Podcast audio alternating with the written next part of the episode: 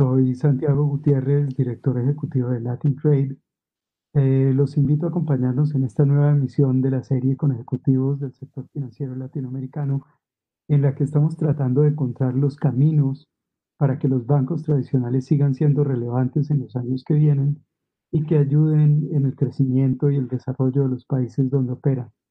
En este proceso, por supuesto, la tecnología juega un papel crucial tecnologías ya pues bien establecidas como la inteligencia artificial o 5G o blockchain y otras mucho más emergentes y experimentales como la computación cuántica, por decir algo, se han venido usando con más frecuencia para empujar la innovación en el sector. La pandemia sin duda les dio la oportunidad enorme a las entidades financieras para hacer cambios radicales. Por ejemplo, las encuestas muestran que cerca del 60% de los clientes de la región dijeron estar dispuestos a tratar aplicaciones eh, digitales. La discusión estratégica puesta en esos términos entonces se vuelve muy rica porque hay que definir el nuevo modelo de negocio de los bancos. ¿Será que los bancos deben permanecer invisibles y aparecer en un ecosistema solo y justo en el momento en el que un cliente quiere comprar, digamos, un viaje? ¿O deben, por ejemplo, reinventar completamente sus funciones básicas para estructurar operaciones más allá de las finanzas y la asesoría? La conversación de hoy pretende encontrar algunas de esas respuestas. Para ello invitamos a Luis Sagún, CTO del Banco Sabadell en México, a Juan Luis Reca, CTO del Banco Guayaquil en Ecuador, a Pedro Luis Villegas, CTO del Banco de Occidente colombiano, a José María Jiménez, CTO del BBVA Colombia, a Liliana Echeverry, CTO del Banco de Inversión BTG Pactual, a Edgardo Torres, Managing Director de la fintech alemana Mambu, y a Miguel Caldenti, socio de la firma de consultoría EY. Entonces, la primera pregunta de este podcast se la quisiera hacer a, a Miguel Caldenti de EY, y es qué tendrán las entidades financieras que serán más exitosas al final de 2025. Sí, gracias, Santiago. Santiago. Este, definitivamente el futuro, este, aunque uno no tenga una bolita de cristal, eh, eh, se vislumbra como, como bancos que de alguna manera apuntan a modelos de suscripción, este, una fragmentación de la banca, romper con los hilos de productos, crear propuestas de valor y, y, conectarnos a estas plataformas de salud financiera o plataformas asociadas a los microeventos de vida. ¿no? Este, toda la industria no solamente la financiera, sino todas las industrias del mundo se están yendo a digital. Entonces, en la medida que la industria de servicios financieros, y me refiero no solamente a banca, sino también a seguros y mercado de capitales, tiene que integrarse de alguna manera a todos estos nuevos ecosistemas que se están creando, ¿no?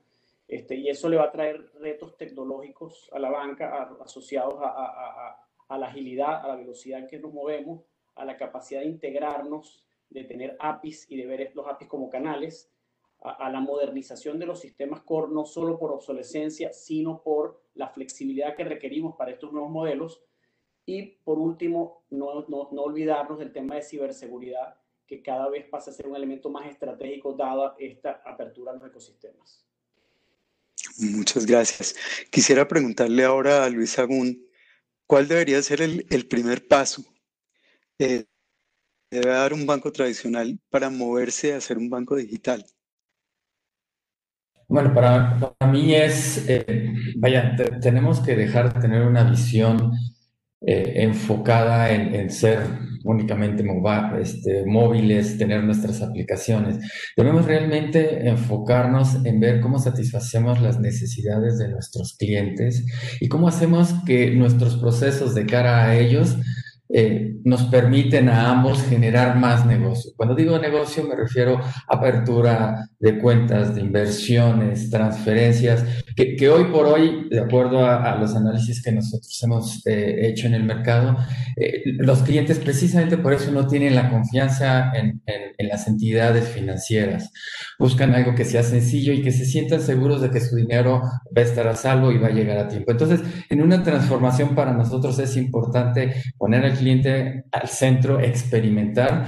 Nuestros laboratorios no deben de estar eh, fuera en un cuarto de tecnología, déjenme ponerlo, sino en realidad nuestros laboratorios están enfrente Y, lo que debemos hacer es eh, usar, yo lo que creo aquí es, si bien la tecnología es un habilitador, debemos usar más el ingenio que utilizar la billetera.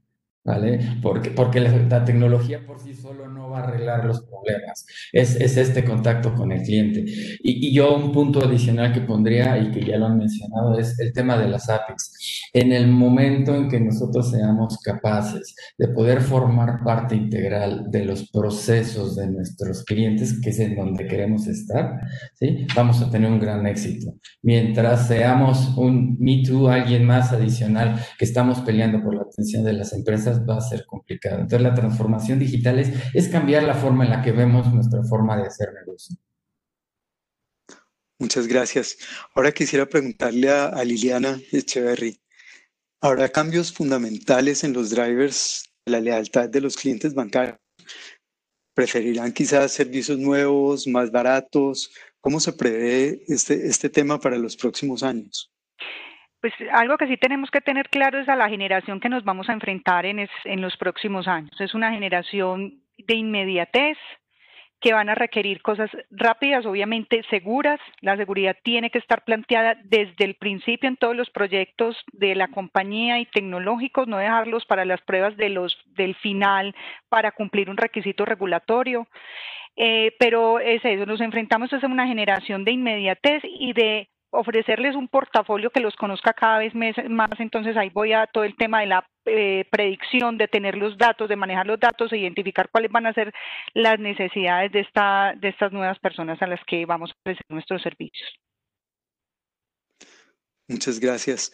Eh, Edgardo Torres, con tu experiencia en todas las Américas, ¿en qué tienen que cambiar los líderes de los bancos latinoamericanos para hacer que sus entidades sean exitosas en el futuro?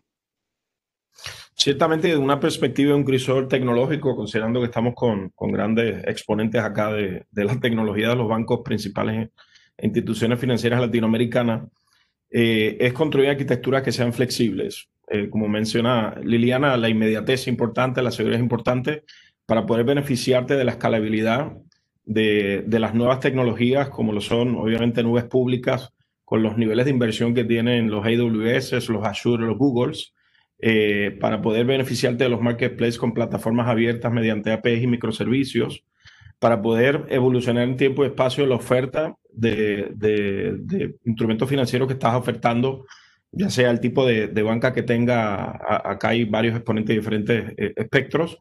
Esas arquitecturas tienen que ser loosely coupled. Ya, ya este tema de proyectos de mucho tiempo, de eh, hardcodear las cosas, eh, desaparecieron, no hay ese tiempo. La agilidad es todo, tiene que salir rápido. Si no sirve, lo tienes que mover y cambiar. Eso es lo importante en esto, la posibilidad de poder ajustar estas ofertas que las instituciones financieras, que tradicionalmente tomaban mucho más tiempo antes en cambiarlas, hoy día la inmediatez requiere y el requerimiento de los clientes y sus cambios de aspiraciones requiere que las instituciones financieras respondan más rápido a esos cambios, por lo cual el, en el backend tiene que ser sumamente flexible. Para construir eso, ciertamente las plataformas tienen que ser abiertas eh, y te tienes que beneficiar de un ecosistema amplio. Muchas gracias. Y manteniendo más o menos en la misma línea, le quisiera preguntar a, Pedro Villegas, ¿cómo debe hablarle un CTO a su presidente, a su CEO y a su consejo de administración o junta directiva para convencerlos de la dirección en que se debe mover un banco para ser exitoso en el futuro? Santiago, la, tecnología es cada vez más relevante para la estrategia del negocio y tiene potencial de disrupción grande. Y en los bancos más, que siempre han sido intensivos en capital. La Junta y el CEO no tienen otra alternativa que tener muy claro cuál es el estado actual de la tecnología y para dónde va. Yo vislumbro que en el corto plazo vamos a empezar a ver muchas más personas con background tecnológicos en los consejos de dirección o juntas directivas.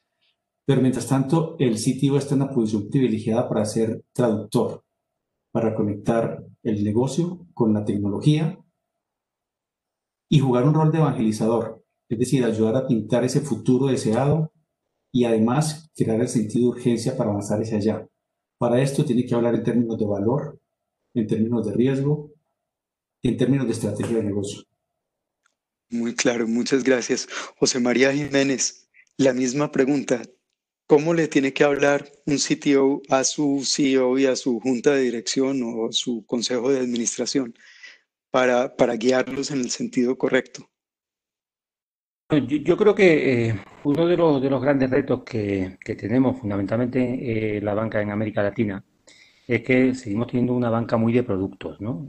A diferencia de lo que puede pasar en Europa, que los modelos de relación con el cliente son mucho más sólidos y la rotación, la attrition es uno de los grandes problemas, ¿no?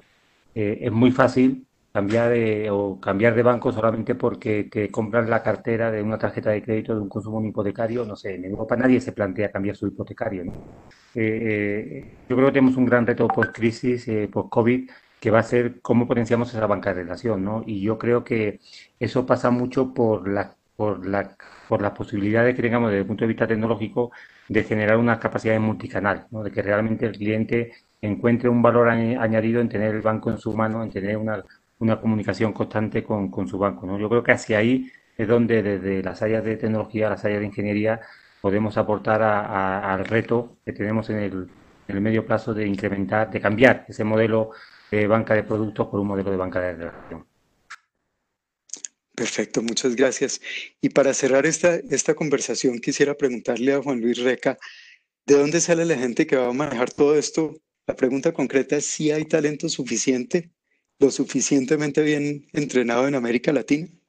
América Latina yo creo que está preparando muy bien una generación que es súper audaz porque tiene muchísimas ganas de, de hacer cosas nuevas y que posiblemente el mayor tiene más problemas de, que, de que crean en ellos y les dejen que, de que no existan. El problema real eh, en este momento, en este momento en el corto plazo, pienso que es eh, que los grupos, los grupos directivos se centran mucho en, perfiles de riesgo que paran a, esta gente y no les dejan tomar el riesgo necesario para, para equivocarse rápidamente, como decía antes Edgardo, y poder dar un, cambio de, sentido en cualquiera de los nuevos productos que, mejoren la relación con los clientes. Yo creo que Hispanoamérica tiene, tiene dos retos, como decía antes Miguel también. Eh, el primero es que queda mucho perfil, mucho cliente sin bancarizar o, con muy débil bancarización y que esos necesitan otra forma de, de trabajar con ellos. Y el segundo reto es que, que, la tecnología nos pilla sin demasiado legacy, y por lo tanto podemos hacer cambios mucho más rápidos que monstruos al estilo europeo o norteamericano que les afectan estos cambios muchísimos en sus, en sus mecanismos internos operacionales y que posiblemente parece que los están haciendo, pero les están llevando a situaciones muy, muy convulsas en el interior de los bancos.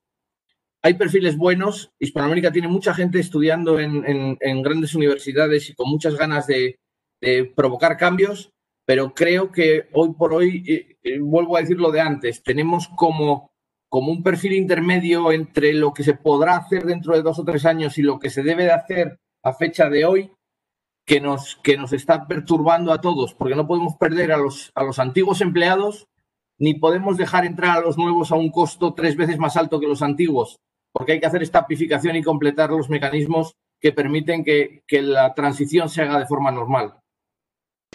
Juan Luis, muchísimas gracias. Bueno, pues yo les agradezco a todos ustedes la, participación, la presencia hoy. Yo creo que ha sido una, una reunión muy interesante, ha habido temas muy, muy, muy llamativos. Le quiero agradecer a Edgardo Torres, a Mambu, por el patrocinio, ustedes saben que sin, sin la, presencia de, firmas de Mambo en concreto, esta serie pues sería imposible de hacer. Le quiero agradecer a Square Root Marketing, que son nuestros aliados en, en, en, en este tema